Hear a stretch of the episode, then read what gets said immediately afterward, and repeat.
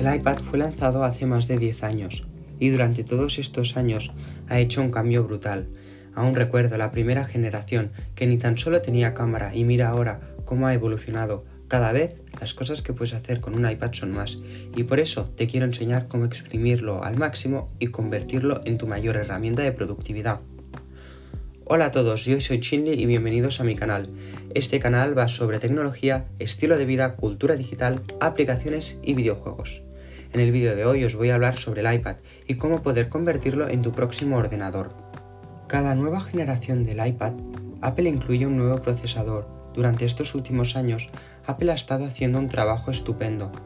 Los nuevos iPads son más rápidos que el 80% de todos los ordenadores convencionales que hay hoy en día en el mercado, haciendo una gran competencia a la hora de elegir un ordenador.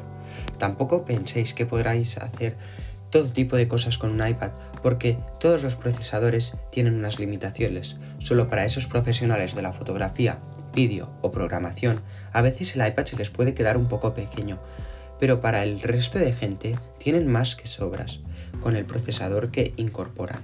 Pero ¿qué cosas te permite hacer este procesador? Hoy en día son casi infinitas las cosas que puedes hacer con un iPad, desde ver vídeos en YouTube hasta editar fotografías de forma profesional. Los nuevos iPads nos permiten hacer todo eso y muchísimo más. Cada vez nos encontramos más programas de ordenador en el iPad. Desde hace tiempo nos encontramos con la suite casi completa de Microsoft, desde Word hasta Excel.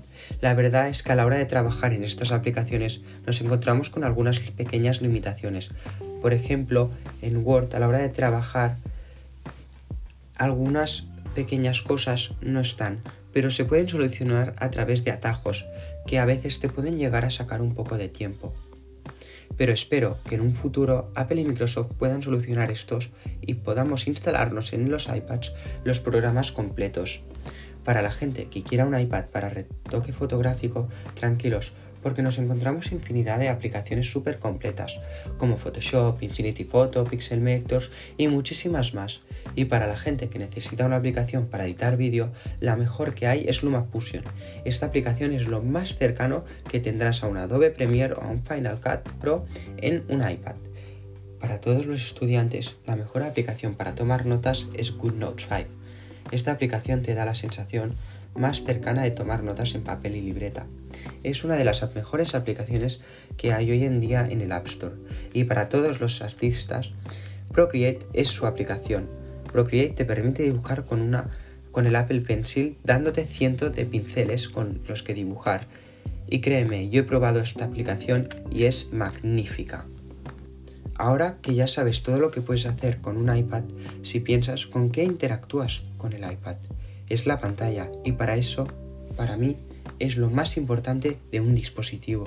Y la verdad es que la pantalla de estos iPads es increíble.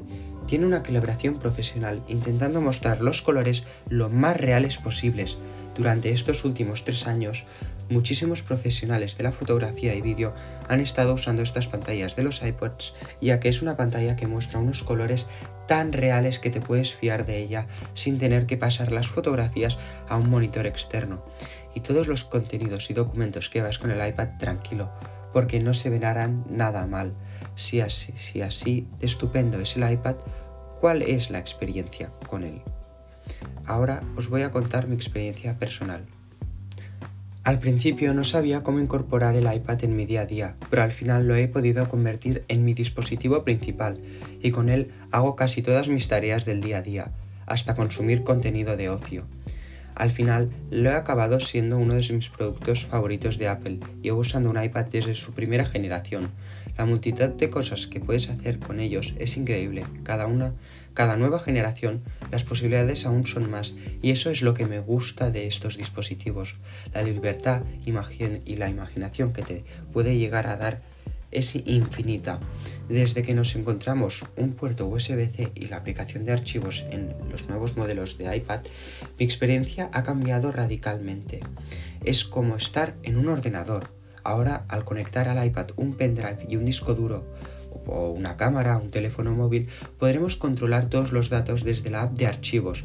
Podremos subir y descargar archivos del dispositivo externo sin usar un ordenador y podemos hacer todo esto desde nuestro iPad.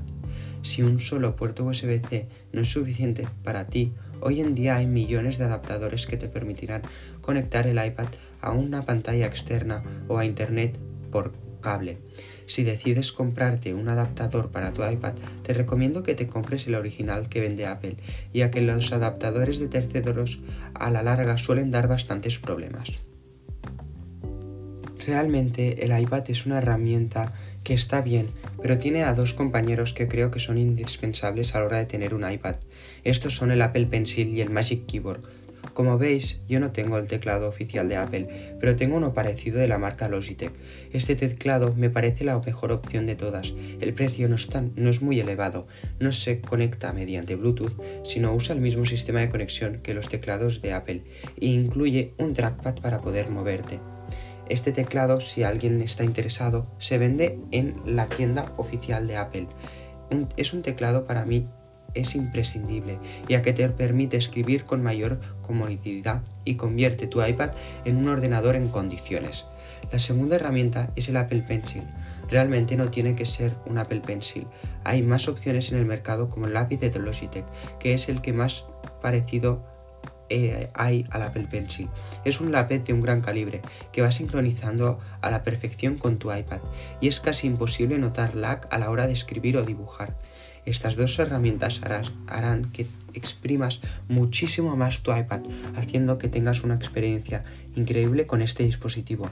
Además, nos encontramos con diversas apps con las que podrás exprimir aún más tu iPad, pero eso lo dejamos para otro vídeo.